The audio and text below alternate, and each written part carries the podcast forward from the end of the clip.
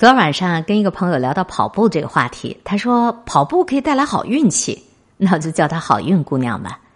她在大学三年级下半年坚持了半学期的夜跑，由于经济原因，好运姑娘不得不去找兼职赚生活费。她很容易的就找到了一个报酬丰厚的家教的兼职，接着暑假也找到了一份不错的工作。她觉得自己如此幸运，就是因为跑步让她精神焕发，浑身充满了正能量。这也许就是传说中的磁场啊！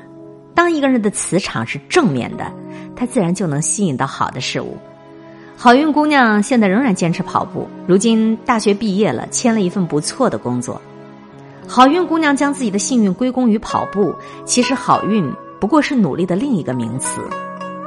闺蜜的一同学叫她 S 姑娘，胖嘟嘟的脸儿，虽然一口气能吃下三个甜筒，但是她是一个长得很可爱的小胖子。上大学以后，她交了一男朋友。刚开始两人卿卿我我，甜蜜的都能够流出油来。几个月以后，男朋友居然劈腿了。对象并没有 S 姑娘可爱，但是比她瘦。S 姑娘就受打击了，甜筒也不吃了，夜宵也把它戒了，买了一身装备，也开始夜跑。每天晚上简单粗暴的跑跑跑。刚开始跑一圈都得要她半条命，但是一天、两天、三天坚持跑。慢慢的就能跑两圈跑五圈跑十圈运动量也不断加大了。三个月之后，S 姑娘小了一个号，脸蛋儿依旧可爱，但是不再是肉嘟嘟的了，也紧致了不少，痘痘也少了，感觉眼睛也变大了，居然都能够穿得下均码的连衣裙儿了。更重要的是，她整个人的精神都足了，神采奕奕的，追求她的人也开始多了。不知道的人还真以为 S 姑娘去整容抽脂了。S 姑娘的变化不过是管住嘴，迈开腿。想起另外还有一朋友啊，为了减肥坚持晨跑了三个月，不仅收获了更加匀称的身材，还收获了更加甜蜜的爱情。对象是一个每天坚持晨跑的阳光男孩，两个人都是跑第七道，因为跑步结缘，因为跑步相识、相知、相爱。村上春树写过一本书。叫当我跑步时，我谈些什么？书中记录了他跑步的许多随笔和感想，有这么一段儿我写小说的许多方法是每天清晨沿着道路跑步的时候学到的，是自然的、切身的以及实际的学到的。村上春树说，跑步跟写小说一样，令他满足。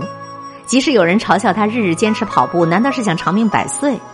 他说，不能长命百岁不打紧。至少想在有生之年过得完美。同样的五年，同样的十年，有些人过得稀里糊涂的，有些人是生机勃勃。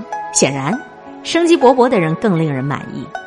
这就是跑步的意义，让每一个奔跑的人都感受到生命的燃烧。很多人总是借口忙，没时间跑步。村上春树坚持了多年的跑步，从来就没有放弃过。就像他说的：“每天跑步对我来说。”好比是生命线，不能说忙就抛开不管，或者停下不跑了。